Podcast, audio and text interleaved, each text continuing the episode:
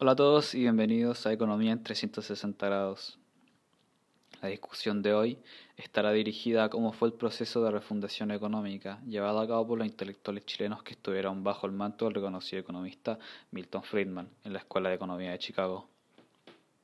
Ideas que fueron presentadas en la hora del ladrillo en el año 1972.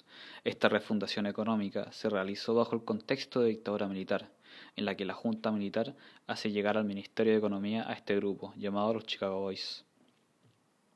En el gobierno de Salvador Allende, previo a la intervención de la Junta Militar, el país presentaba una posición económica deplorable, en la que entre las medidas propuestas observamos que existía control de precios, aranceles altos a la importación y restricciones a esta misma, con consecuencia como los altísimos niveles de inflación y desabastecimiento, disminución en los niveles de inversión nacional e internacional, lo que a su vez generó altos niveles de desempleo.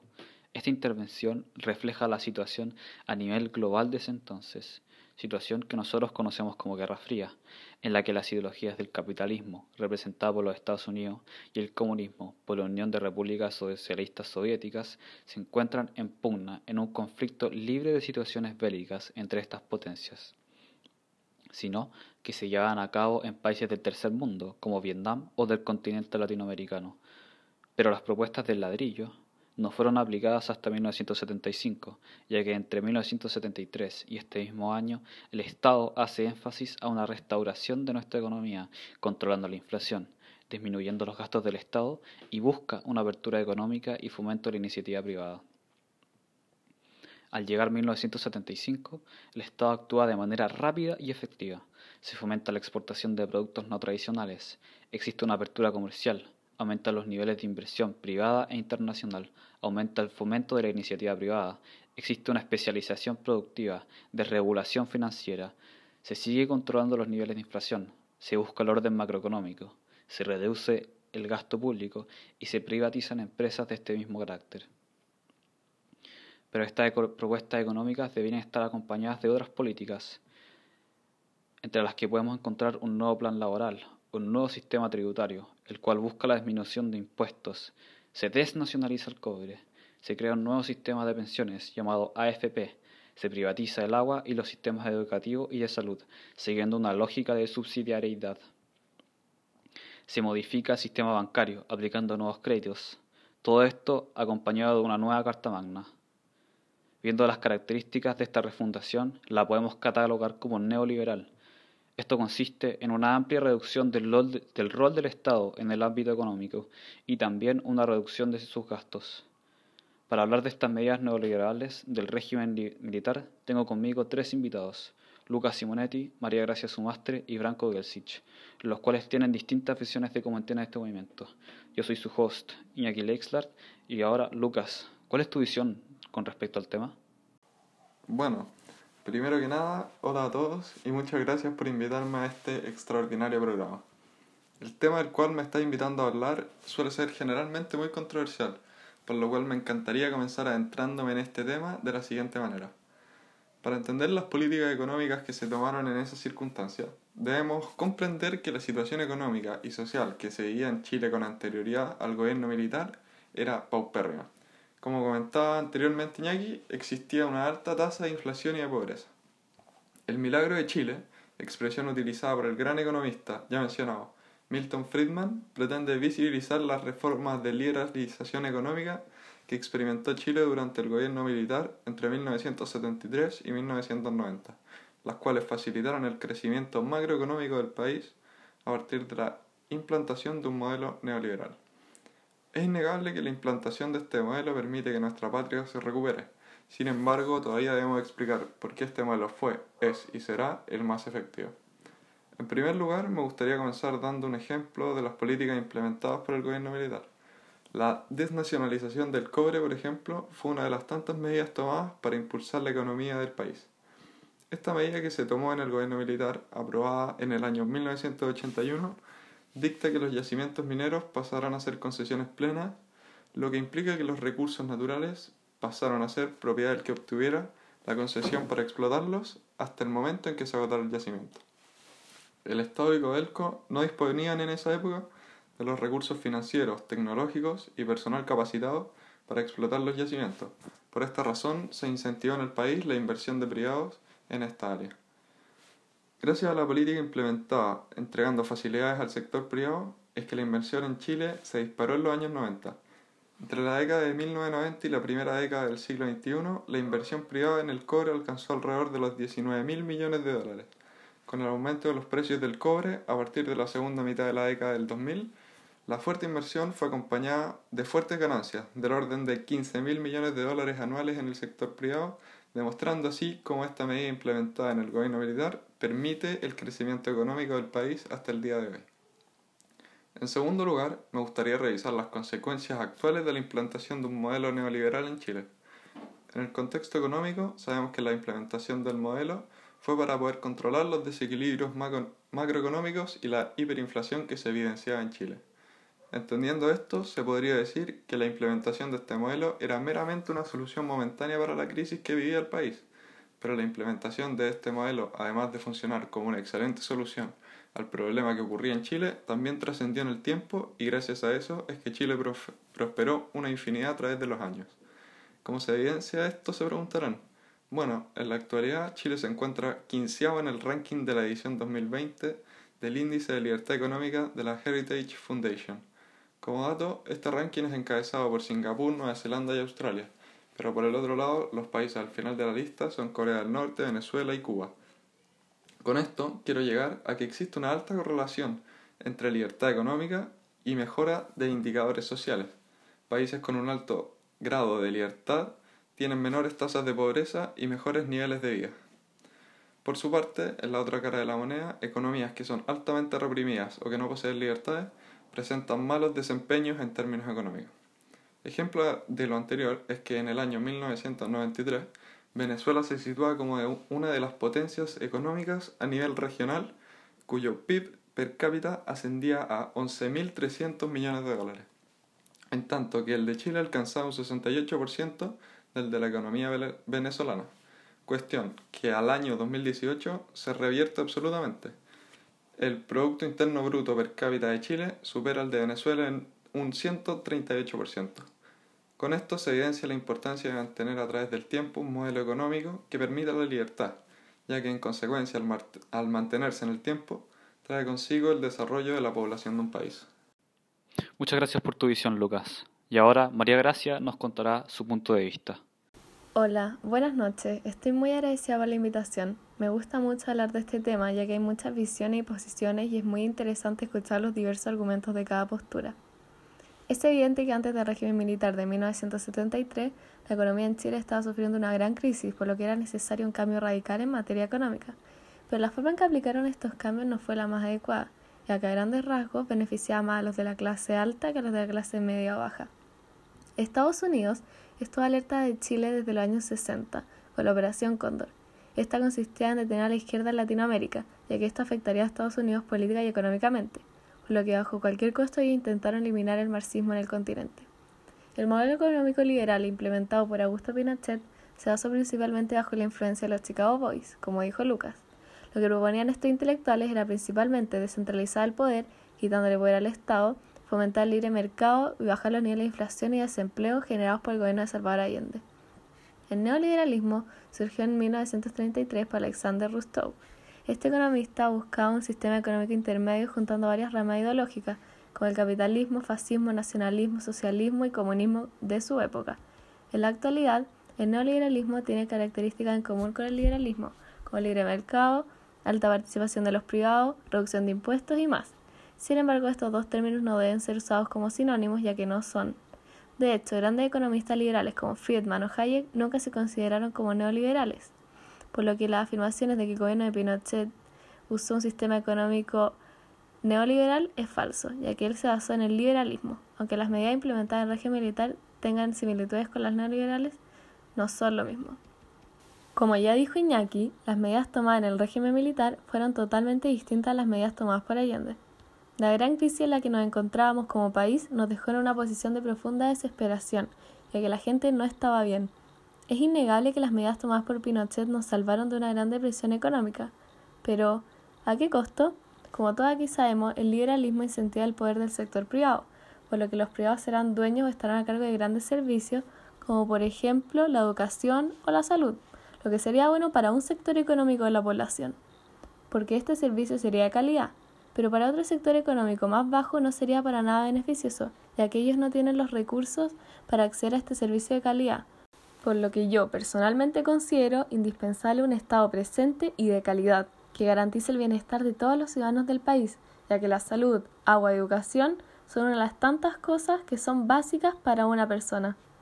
Lo ideal sería establecer un modelo económico que beneficie a todos por igual, Lamentablemente no podría proponer uno, ya que no sé si existe alguno que remunere a todos por el esfuerzo que se merecen, pero estoy convencida de que si pensamos que estamos bien y de que no tenemos fallas como país, no vamos a llegar a ninguna parte, ya que parte del proceso para mejorar es ver y admitir nuestros errores para buscar posibles y nuevas soluciones. Yo como persona de centro estoy totalmente de acuerdo con las personas de mi posición en esa época en no apoyar la dictadura esta causó una polarización ideológica inmensa, y eso era justo lo que no necesitábamos como país, ya que en esos momentos necesitamos estar unidos para enfrentar la crisis a la cual nos enfrentamos. Una de las consecuencias sociales que tuvo esta dictadura fue que generó una gran desigualdad de ingresos, lo que causó un desequilibrio de clases. Este desequilibrio se ve en cómo la clase alta se vio altamente beneficiada por la privatización de ciertas empresas y servicios, además de que hubo una gran cantidad de exiliados desaparecidos y muertos durante este periodo. De hecho, en la actualidad, solo un 20% de los chilenos piensa que Chile es un país reconciliado y un 20% cree que se ha hecho justicia en materia de derechos humanos. Por lo que se podría pensar, ¿la dictadura fue realmente beneficiosa económicamente? Nuevamente doy las gracias por la opinión y por último, Branco nos contará su visión con respecto al tema. Hola a todos. Para empezar, quiero decir que estoy muy agradecido por la invitación a hablar sobre el tema ya mencionado y centrarnos en el programa económico de la dictadura y sus transformaciones de carácter neoliberal planteadas como solución a los problemas que había en Chile. Esta fue orquestada bajo el sustento ideológico del economista estadounidense Milton Friedman de la Escuela de Economía de Chicago, ideas que fueron presentadas en la obra El ladrillo. Este contexto ideológico emergió durante la Guerra Fría, por lo que marca una visión extrema y contraria al comunismo. Chile es el primer país en el mundo en experimentar un sistema neoliberal, y este fue impuesto bajo un contexto no democrático, apoyado por otro país. Como sostiene la periodista Naomi Klein, que resalta en su libro The Shock Doctrine o La Doctrina del Shock, esta se trataba de mantener a la población con miedo y sin posibilidades de expresarse, donde la dictadura tenía libertad de instaurar este sistema, sin pedir aprobación, y con nadie que se le pare en contra, sin democracia. Este neoliberalismo, un experimento que se hizo en Chile, se trata de un liberalismo extremo, donde el Estado tiene un rol limitado, poco poder y actúa como subsidiario. El privado maneja la economía. Se privatizaron empresas estatales, limitando el poder del Estado, estancando importantes políticas sociales. La privatización fue tan extrema que la educación y la salud se transformaron en un negocio, y esto parecerá un chiste, pero hasta se privatizó el agua, somos el único país en el mundo donde el agua le pertenece a un privado.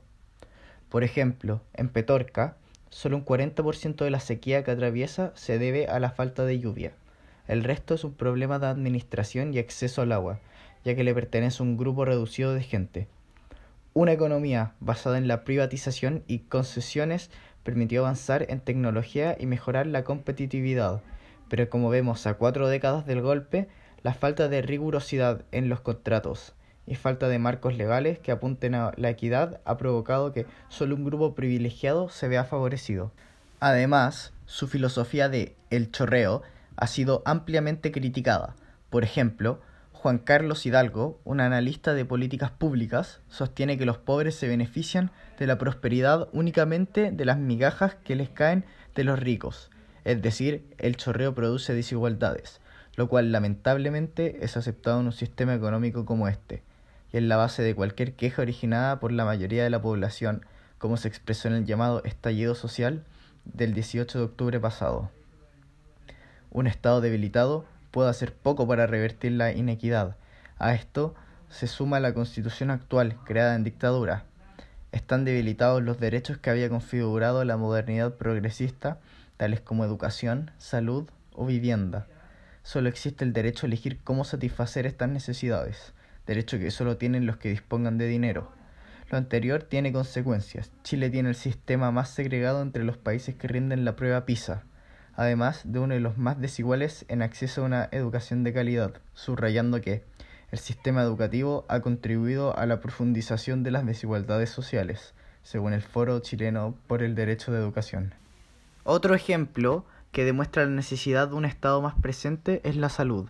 El 80% de los chilenos recibe salud pública, pero la que reciben no es buena, ya que el Estado no tiene la capacidad de ofrecer un buen servicio. Según la encuesta La POP, únicamente el 5,2% de la población en Chile considera buena la calidad del servicio de salud público, en comparación con otros países de la región, como por ejemplo Argentina con un 37,7% y Uruguay con un 47,5%. Compañeros, con estos ejemplos espero haber clarificado que un sistema económico basado en el mercado puede ser cruel e inhumano, y es necesario llegar a sistemas más balanceados, donde el Estado tenga el suficiente poder para asegurar la seguridad social y el bienestar de sus ciudadanos.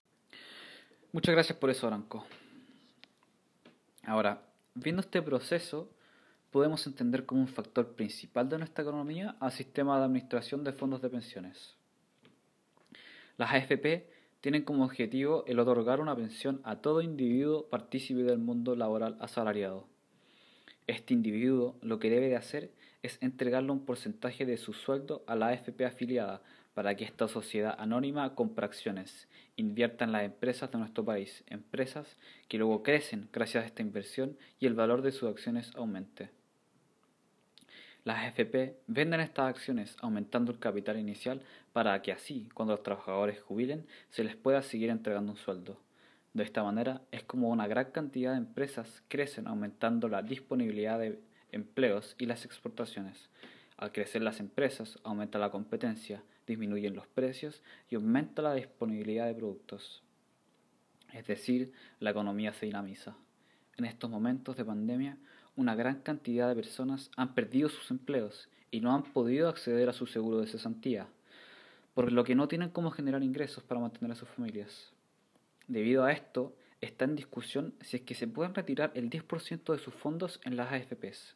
Sería un alivio en el presente, pero traería consecuencias en el futuro. Me gustaría saber cuál es su opinión con respecto a esto. Pero antes me gustaría seguir aclarando sus posturas en la línea de la refundación.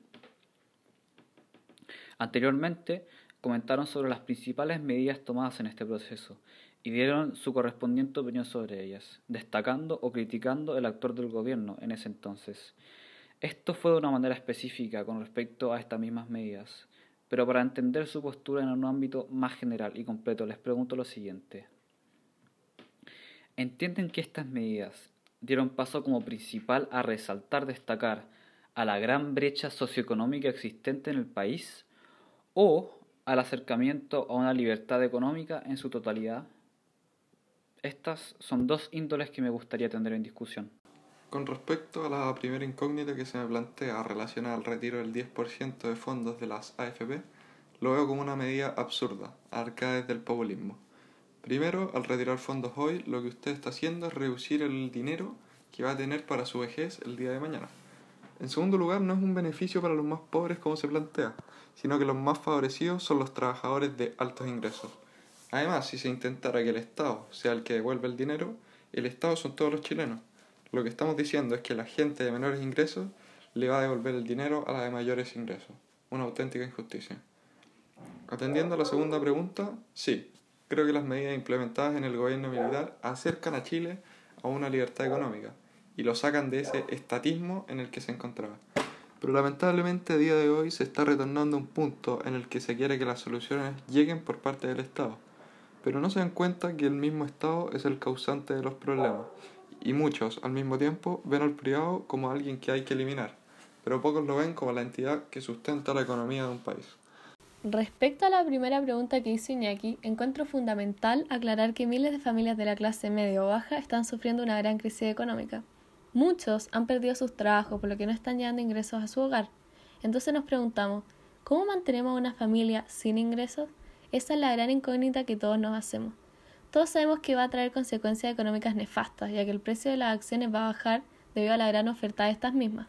Pero hay que priorizar nuestras necesidades y ponerse en lugar de los que lo necesitan, por lo que mi posición frente al retiro del 10% de la AFP es que debemos hacer un sacrificio por estas personas. Será un gran sacrificio económico, por lo que se deben retirar los fondos. Con respecto a la segunda pregunta planteada por Iñaki, estoy muy consciente de que nos acercamos a la libertad económica, ya que se tomaron medidas económicas liberales, pero es indiscutible de que esas medidas causaron repercusiones que se pueden ver hasta la actualidad. La desigualdad económica que hay en Chile es inmensa. De hecho, el 1% de la población tiene el 25% de las riquezas. Esto evidencia que Chile es un país excesivamente desigual, por lo que no estoy muy de acuerdo con las medidas económicas tomadas en la dictadura, ya que sus consecuencias son ambiguas. Apoyo a María Gracia en el tema de las AFP. Frente a una crisis se necesitan soluciones rápidas y efectivas. Recordemos que según los mismos economistas neoliberales, el valor presente de un capital X es mayor que su valor en el futuro, lo que se denomina la tasa de descuento. Por ejemplo, si yo les ofrezco 5 mil pesos hoy, o 5 mil pesos, o tal vez un poco más, porque la verdad es incierto, en 20 años más, ¿qué elegirían ustedes? Según la teoría económica, es racional elegir el dinero hoy. En una pandemia, por lo tanto, también. Eso sin considerar los temas más importantes, como hambrunas, faltas de trabajo, corte de servicios básicos. La vida y dignidad humana debe ser priorizada sobre un riesgo económico. Respecto al segundo punto, me gustaría que recuerden que en cada crisis, como en terremotos, caídas en los mercados y esta misma pandemia, ciudadanos, empresas privadas y partidos políticos recurrimos al Estado, tenemos que tener cuidado con disminuir demasiado el rol del Estado frente a una falsa sensación de seguridad que puede dar la dependencia absoluta de la mano invisible del mercado. La libertad económica en desmedro de la equidad puede resolver problemas a corto plazo, pero la filosofía del chorreo no es aceptable en el siglo XXI. Luego de esta discusión, nos acercamos al final de nuestra mesa redonda. Hoy, luego de una breve contextualización de la situación nacional, los presentes dieron sus opiniones con respecto a las diversas políticas económicas neoliberales implementadas en tiempos de dictadura militar por los reconocidos Chicago Boys, existiendo críticas por un lado, como la de Branco, sustentado las desigualdades, al método de implementación de estas políticas, apoyando el punto de Naomi Klein de la doctrina del shock, o distinciones como la dada por parte de Lucas al proyecto de la desnacionalización del cobre, el cual es un claro ejemplo de neoliberalismo siendo este, según él, el mejor modelo económico habido y por haber. Por otro lado, tuvimos presente también una mirada más neutra con respecto a estas mismas medidas por parte de María Gracia. Todas estas ideas presentadas nos llevaron también a discutir lo que fue este proceso de manera general y si lo entendían como un proceso en el que la brecha socioeconómica se ensancha o la existencia de un avance hacia una libertad económica total en nuestro país. Llevamos también esta, esta discusión a un ámbito actual, en el que en estos tiempos de pandemia, uno de los ejes de esta refundación económica, las AFP, las cuales venían siendo cuestionadas de antelación, se encuentran en una situación de incertidumbre. En estos momentos está en discusión el hecho de si se deben o no retirar el 10% de los fondos de estas mismas en la cual nos llevó a entender que esta medida podría ser necesaria en el presente, pero sus consecuencias no serían tan buenas en el futuro. Y nos llevaría nuevamente a la pregunta anterior. Los pobres serían más pobres y los ricos serían aún más ricos, ensanchando la brecha socioeconómica. Aún así, sigue siendo considerada como una opción. Nuestro tiempo está llegando a su fin y me gustaría darle las gracias a ustedes tres por haber venido fue un honor tener sus ideas presentes en discusión. Esto fue Economía 360 grados. Adiós.